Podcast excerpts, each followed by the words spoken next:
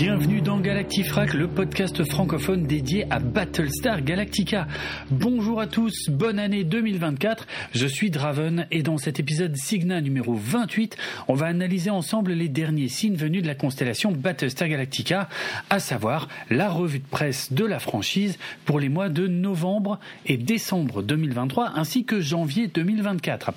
Et on a cette fois deux grands médias français qui ont parlé de Battlestar Galactica, un acteur qui nous a fait très peur des vidéos YouTube, du jeu vidéo, mais pas celui qu'on attendait, l'aboutissement de deux projets dont on entendait parler depuis longtemps en lien plus ou moins direct avec Battlestar Galactica, et une annonce concrète concernant la future série Battlestar Galactica qui est en projet depuis plus de 4 ans.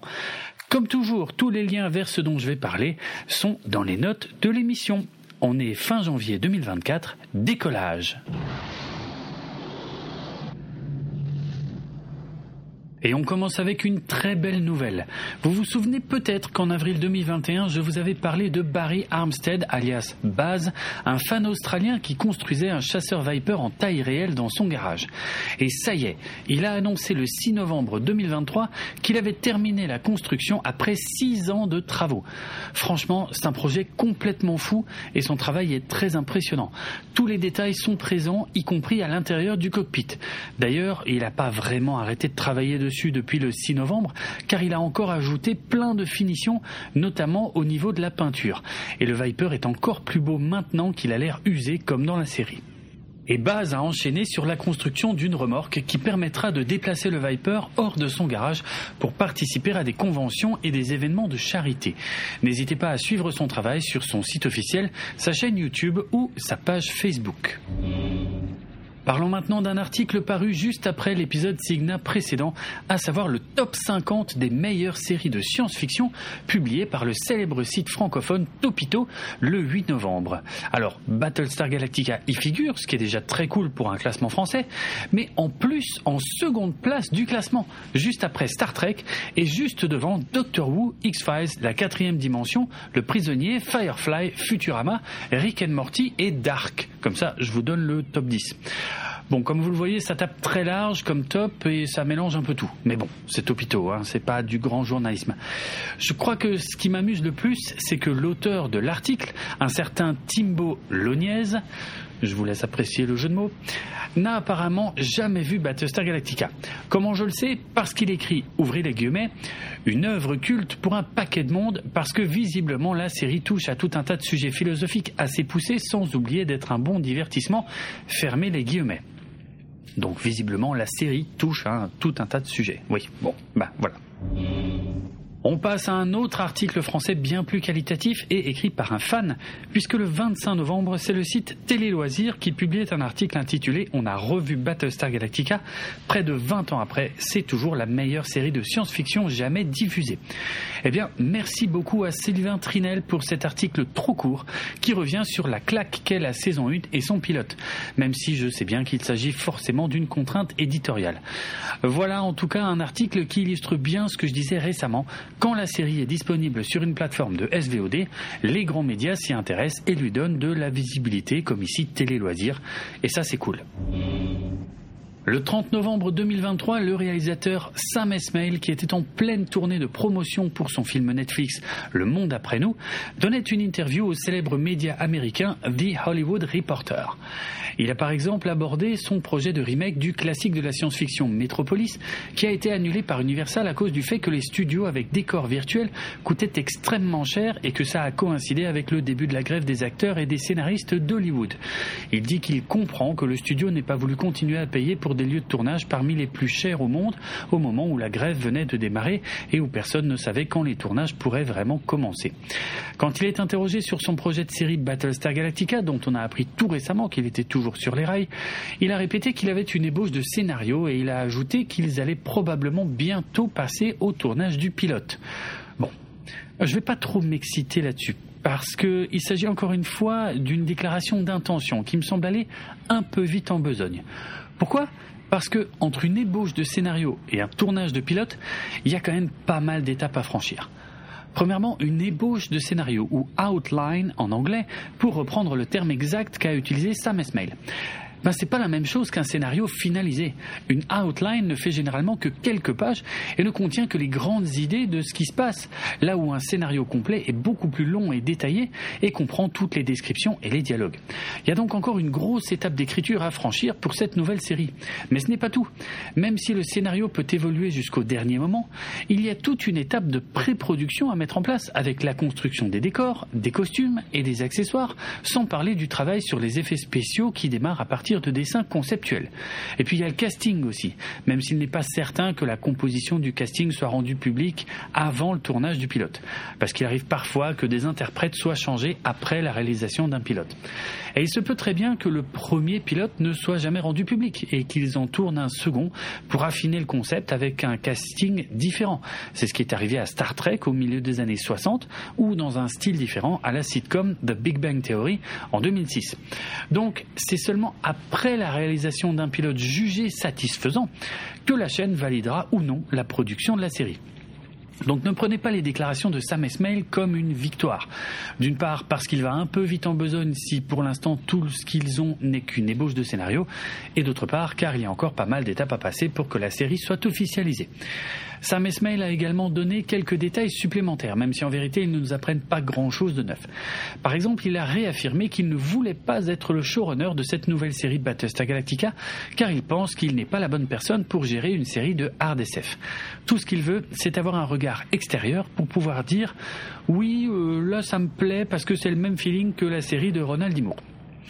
Son rôle doit visiblement se limiter à ça. Mais ce qui est un peu plus intéressant, ce sont les indications qu'il donne sur le thème de la série. Et là, je lui laisse la parole, ouvrez les guillemets. Le monde change bien trop vite pour nous. Je veux dire que lorsque nous avons commencé à travailler sur ce projet, j'étais évidemment au courant de l'intelligence artificielle, mais aujourd'hui, quatre ou cinq ans plus tard, c'est dans la conscience du public, et cela a une grande influence sur la façon dont nous allons raconter l'histoire. L'allégorie est également cristallisée d'une manière différente.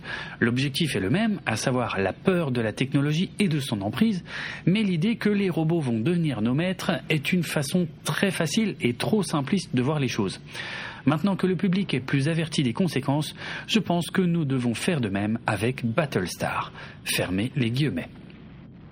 Ok, intéressant. Même si là aussi on se doute que dans cet univers il va forcément être question de la confrontation entre l'humain et l'intelligence artificielle. Ronald D. l'a déjà fait il y a 20 ans après tout. Au fait, euh, le même jour que cette news, le 30 novembre, la version française de la chaîne Sci-Fi a rediffusé le téléfilm Blood and Chrome. Je ne sais pas si vous le saviez, moi de toute façon j'ai pas cette chaîne, mais ça fait plaisir de savoir qu'il repasse de temps en temps du Battlestar Galactica. Début décembre 2023, on apprenait que l'acteur Mark Shepard, qui avait interprété l'avocat Romo Lemkin dans Battlestar Galactica, avait été victime de six crises cardiaques pendant le week-end du 2 au 3 décembre. Oui, vous avez bien entendu, six crises cardiaques, et il ajoutait même qu'il avait été ramené à la vie à quatre reprises dans son post Instagram où il remerciait sa femme, les pompiers de Los Angeles, ainsi que le personnel du centre médical Saint-Joseph de Providence en Californie. L'acteur bien connu des fans de Supernatural, mais aussi de Doctor Who, indiquait dans un autre poste du 9 décembre qu'il était bien rentré chez lui et qu'il remerciait tout le monde pour les innombrables messages de soutien qu'il a reçus. Le 1er décembre 2023, le guitariste finlandais Marco Mäkinen publiait sur sa chaîne YouTube une reprise à la guitare électrique du morceau Prelude to War de Bear McCreary qu'on pouvait entendre dans la saison 2 de Battlestar Galactica et qui est un de mes morceaux préférés. Et je dois dire que sa transposition du morceau en version métal à la guitare est très impressionnante et je sais de quoi je parle car convertir tout un orchestre symphonique tout en gardant l'esprit du morceau, c'est loin d'être évident. Bravo à lui, allez écouter ça, c'est vraiment cool, d'autant plus que c'est visiblement un très grand fan de la série, vu que dans la vidéo, il est habillé comme un pilote de chasseur Viper avec le Marcel noir par-dessus le t-shirt gris et des plaques d'identification autour de son cou. On reste sur YouTube car le 8 décembre, la chaîne francophone à série culte consacrait une vidéo de 12 minutes à la série originale Battlestar Galactica de 1978. Comme vous savez déjà tout ce qu'il y a à savoir sur cette série grâce aux premiers épisodes de mon podcast, vous serez sûrement heureux de découvrir dans cette vidéo un focus très intéressant sur les comédiens et comédiennes de doublage dont la plupart sont des voix cultes des années 70-80. Le 8 décembre toujours, qui je le rappelle était la date anniversaire des 20 ans de la diffusion de la première partie de la mini-série de 2003 qui a relancé Battlestar Galactica, l'auteur Edward T. Yates III a mis à disposition sur son site une édition spéciale au format e-book de ses fanfictions Lords of Kobol qui racontent tout ce qui s'est passé sur la planète Kobol dans un passé très lointain avant que les 13 tribus ne la quittent pour se disperser dans l'espace. Je n'ai toujours pas eu l'occasion de lire ces fanfictions qui ont plutôt bonne réputation mais pour celles et ceux que ça intéresse, cette édition spéciale regroupe pour la première fois en un seul fichier les trois volumes de la saga, ainsi que le volume préquel et un volume inédit qui offre une fin alternative. Le tout est agrémenté d'anecdotes sur les coulisses de l'écriture ainsi que de dessins, et son auteur considère qu'il s'agit là de l'édition définitive de ses fanfictions. Le 8 décembre toujours, le site anglophone Polygon publiait un article qui défendait un point de vue inhabituel. Après avoir rappelé que Richard Hatch, l'interprète d'Apollo dans la série de 1978, avait tenté de produire une suite à Battlestar Galactica à la fin des années 90, il raconte ce moment que je vous ai déjà détaillé dans mon épisode Historica numéro 20, où Ronald D. Le scénariste du reboot, était venu présenter des extraits de la mini-série à la convention Galacticon de 2003 devant un public de fans de la série originale ouvertement hostile à sa vision. Et c'est là que l'article déclare clairement que si Ronald D. Moore avait donné aux fans ce qu'ils attendaient, on aurait raté un grand moment de télévision. Puis l'article rappelle que le début des années 2000 était plutôt propice aux nouvelles visions de chefs-d'œuvre passés, comme on a pu le voir avec le remake de Dawn of the Dead par Zack Snyder, les Star Trek de J.J. Abrams, le remake d'Ocean's Eleven par Steven Soderbergh, la trilogie The Dark Knight de Christopher Nolan ou encore les James Bond avec Daniel Craig. L'article explique que ces projets étaient possibles car il s'agissait soit de remakes de franchises inutilisées depuis longtemps, soit de nouvelles visions faisant suite à des énormes flops au cinéma, comme les films Batman et Robin de Joel Schumacher ou The Die Another Day, le dernier James Bond avec Pierce Brosnan. En gros, à cette époque, on autorisait les franchises à mourir ou à prendre des risques en innovant, parce que de toute façon, ça ne pouvait pas être pire que ce qui avait déjà été fait avant. Mais aujourd'hui, l'état d'esprit est complètement différent à Hollywood où plus aucune franchise n'est à l'abri d'une suite ou d'un reboot, car il faut à tout prix capitaliser sur les grands noms existants. À l'époque où on regardait encore majoritairement les séries lors de leur passage à la télévision et où le marché du DVD n'en était qu'à son démarrage, sans parler du piratage qui n'en était qu'à ses balbutiements auprès du grand public, on n'était même pas sûr que tout le monde avait vraiment vu tous les épisodes d'une série et il n'existait pas de page Wikipédia sur laquelle on pouvait se rendre pour tout savoir en trois clics. La place des fans a aussi beaucoup changé, notamment avec l'arrivée des réseaux sociaux, mais pas que. YouTube, TikTok ou Patreon ont fait en sorte que les fans puissent désormais vivre de leur passion, là où ils étaient autrefois limités à des fan clubs ou éventuellement des forums de discussion. Contrairement à ce qu'on pourrait voir aujourd'hui avec les réseaux sociaux, les fans mécontents de la convention Galacticon de 2003 n'étaient pas perçus comme représentatifs de la majorité. L'article rappelle à quel point les producteurs du reboot de Battlestar Galactica n'ont cessé de prendre des risques avec des décisions osées, y compris lorsqu'ils ont pris la décision de faire le spin-off Caprica, qui serait davantage un drame familial qu'un pur space opéra, comme on aurait pu l'attendre. Donc après avoir rappelé qu'un projet de film Battlestar Galactica traîne à Hollywood depuis une éternité, l'auteur de l'article espère que les prochaines personnes à la tête d'un projet Battlestar Galactica pourront bénéficier d'autant de liberté que les producteurs du début des années 2000 sans avoir à se soucier des désirs des fans pour mener leur vision à bien. Bon, même si je suis d'accord avec ce que Dylan Roth écrit dans cet article, je trouve tout de même un peu bizarre qu'il ne mentionne ni le nouveau projet de série, ni le nouveau projet de film, puisqu'il espère que le prochain Battlestar Galactica ne voit pas le jour avant au moins 2029. Bizarre. Mais en dehors de ça, je trouve que c'est très intéressant d'expliquer à quel point le monde a changé et de rappeler que les fans qui se prétendent les gardiens du temple ne sont pas toujours les meilleurs défenseurs d'une franchise. Le 10 décembre 2023, le célèbre magazine Télérama publiait un article intitulé Battlestar Galactica fête ses 20 ans. 10 bonnes raisons de revoir cette série hors norme. Un très bel article signé Pierre Langlais qui liste effectivement des qualités que vous, auditrices et auditeurs de Galactifrac, connaissez bien, mais qui ont ici le mérite d'être exposés dans un très grand média culturel français, avec lequel je suis rarement d'accord, soit dit en passant. Donc c'est une très belle surprise que Télérama publie un si chouette article dédié à Battlestar Galactica, car c'est de ça dont la franchise a besoin en France. Le 14 décembre, le site anglophone CBR consacrait un article à Battlestar Galactica qui continue d'influencer le genre de la science-fiction 20 ans après sa sortie. Passons vite sur le fait que l'article dise que la série date de 2005. Je peux entendre qu'elle a démarré en 2003 ou en 2004, selon si on commence à compter à partir de la mini-série ou de la saison 1 de la série. Mais par contre, 2005, c'est moins courant et uniquement valable si on prend en compte le début de diffusion de la saison 1 aux États-Unis, en faisant comme si la série n'avait pas déjà commencé sa diffusion au Royaume-Uni. Bref, passons, car l'article est très intéressant et prend d'abord le temps de recontextualiser les principales séries de science-fiction diffusées aux États-Unis des années 30 aux années 2000 en expliquant les préoccupations de chaque décennie qui s'attaquent à des problèmes de société souvent de plus en plus profonds. Après avoir fait le point sur les nouveautés apportées par les deux séries principales de 1978 et 2003, l'article explique comment la diversité du casting a pu influencer The Expense, comment les sujets de société ont pu influencer Black Mirror et comment les questionnements sur notre nature ont pu influencer Orphan Black par exemple. C'est pas mal du tout, ça change un peu des articles habituels dont je ne vous parle même pas et qui ne creusent pas leur sujet. Le 14 décembre, James Callis, qui interprétait Gaius Baltar dans Battlestar Galactica, a enfin annoncé la sortie de son projet audio intitulé AKA Blackbird, A Life in Beats, qu'il nous teasait depuis début 2022. Je rappelle qu'il s'agit d'une fiction audio en anglais qui réunit les voix de la majeure partie du casting de Battlestar Galactica. Sauf qu'après de multiples reports de cette sortie, je suis un peu déçu car ça ne s'est pas fait comme ça avait été annoncé au départ. De mémoire, il était question que ça sorte sur des plateformes musicales telles que Spotify, Deezer, etc donc en accès gratuit. Mais finalement, ce qui est sorti se présente plutôt sous la forme d'un livre audio, au tarif de 15 dollars, et sur d'autres plateformes telles que Google Play, Apple Audiobooks, Storytel ou encore Booktopia.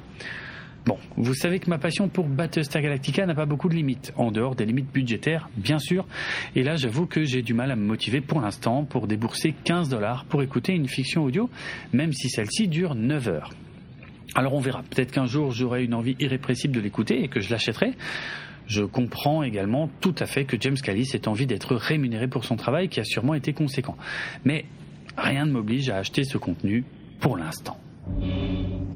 Le 17 décembre 2023, Noémie de la chaîne YouTube Horizon Universe publiait ce qu'elle annonçait être la vidéo la plus demandée par ses spectateurs, à savoir son analyse de Battlestar Galactica. Elle y passe en revue les principaux thèmes du reboot, à savoir la politique, la religion, l'éthique, le rapport aux autres et aussi long la guerre ainsi que son impact. Son avis est plutôt nuancé car même si elle reconnaît plusieurs qualités à la série, elle n'a en revanche pas accroché à ses personnages et elle a détesté la fin.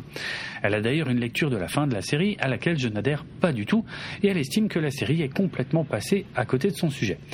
C'est son droit, même si je trouve dommage qu'elle avoue n'avoir fait cette vidéo que parce qu'on la lui réclamait, et presque à contre-coeur, et je trouve également dommage qu'il soit aussi difficile, voire impossible, de discuter avec elle sur les réseaux sociaux.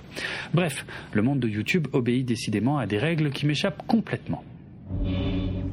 Le 18 décembre, le célèbre festival français des Utopiales a mis en ligne les versions audio des tables rondes qui se sont déroulées le jeudi 2 novembre dernier.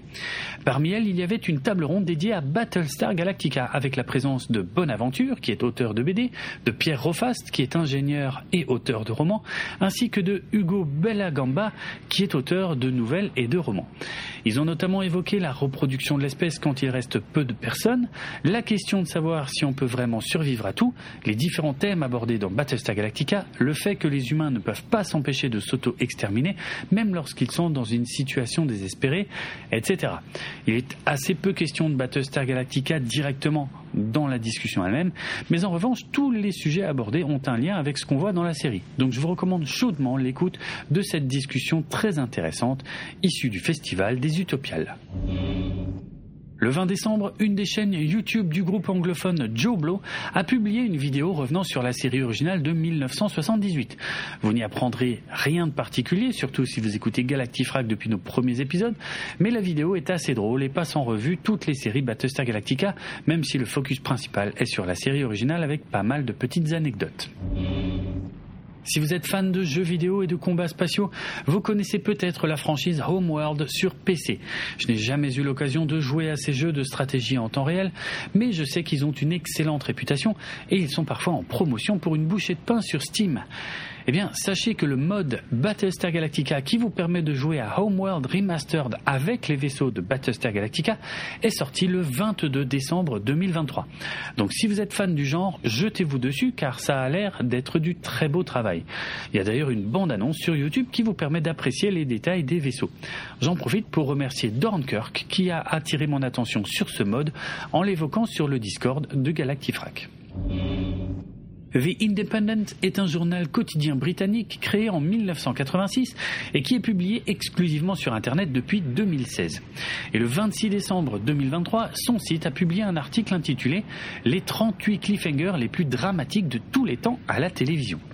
Et parmi des épisodes cultes de Breaking Bad, Les Sopranos, Game of Thrones, Dallas, Les Simpsons, Doctor Who, The West Wing, Smallville, Twin Peaks, Buffy, True Blood, The Walking Dead, The Leftovers, Lost, Heroes, Grey's Anatomy, Dexter, Babylon 5, Friends, X-Files, 24 heures chrono, Star Trek, The Office, Alias, Dragon Ball Z, Pushing Daisies ou Sherlock, on pouvait trouver en 15e position l'épisode final de la saison 1 de Battlestar Galactica dont on a justement parlé récemment dans un épisode d'Analytica avec Et avouez que la fin choquante de cet épisode, dont on se souvient toutes et tous, a complètement sa place dans ce classement. Le 2 janvier 2024, on apprenait le décès à l'âge de 101 ans de Peter Berkos, une légende du montage sonore qui a travaillé à Hollywood et à la télévision américaine de la fin des années 30 jusqu'en 1987. Il avait reçu un Oscar pour son travail sonore sur le film L'Odyssée du Hindenburg, sorti en 1975. Mais si je vous en parle, c'est surtout parce que c'était lui qui s'était occupé du montage sonore de la série originale Battlestar Galactica de 1978. C'est en effet Peter Berkos qu'on doit les voix robotiques décilant dans cette première série grâce à l'usage d'un vocodeur ainsi que les sons des lasers. Le 5 janvier 2024, le site Deadline annonçait que Derek Simmons avait été nommé showrunner de la future série Battlestar Galactica. Ça corrobore ce que je vous disais tout à l'heure concernant le fait que Sam Esmail ne souhaite pas être le showrunner de cette nouvelle série.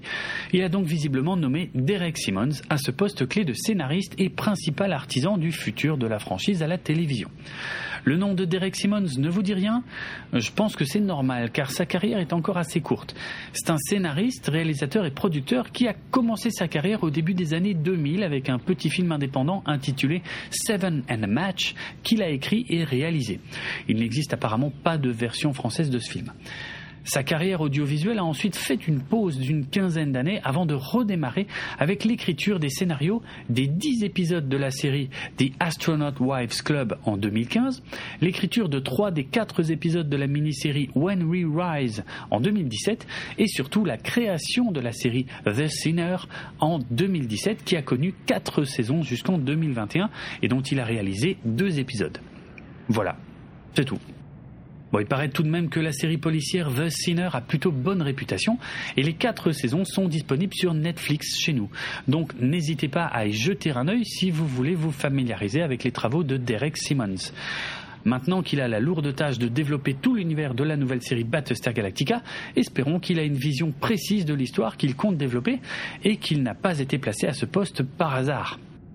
Maintenant qu'il a la lourde tâche de développer tout l'univers de la nouvelle série Battlestar Galactica, espérons qu'il a une vision précise de l'histoire qu'il compte raconter et qu'il n'a pas été placé à ce poste par hasard.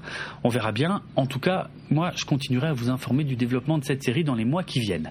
Rappelons qu'on ne sait toujours pas ce que racontera cette nouvelle série et que Sam Esmail a affirmé à plusieurs reprises qu'il ne s'agira pas d'un reboot de l'univers, mais plutôt d'une série qui se déroule dans le même univers que celle des années 2000 qui avait été développée par Ronald D. Moore.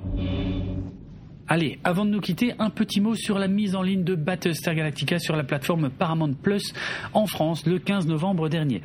On va essayer de ne pas trop en faire, on ne va pas dire que c'était catastrophique, on va plutôt dire que c'était calamiteux. Déjà, première mauvaise surprise, si les quatre saisons étaient bien présentes, la mini-série en deux parties qui fait office de pilote ne l'était pas. Et c'est vraiment dommage de proposer une série sans son introduction. Deuxième mauvaise surprise, si les amateurs de version française n'avaient aucun souci à se faire, ce n'était pas le cas des amateurs de VO sous-titrés qui n'avaient pas de sous-titres à se mettre sous la dent. C'est déjà difficile en France de défendre la VO sous-titrée, mais si en plus les plateformes ne mettent pas les sous-titres, je ne sais plus quoi faire. Et d'ailleurs, les sous-titres n'ont toujours pas été ajoutés fin janvier 2024. Troisième mauvaise surprise, mais celle-ci ne concernait que les personnes qui passent par Amazon Prime Video pour accéder à Paramount Plus. Seules les saisons 1 et 4 étaient disponibles pendant les premiers jours. Il a fallu près d'une semaine pour que la saison 3 puis la saison 2 finissent par apparaître en passant par Prime Video.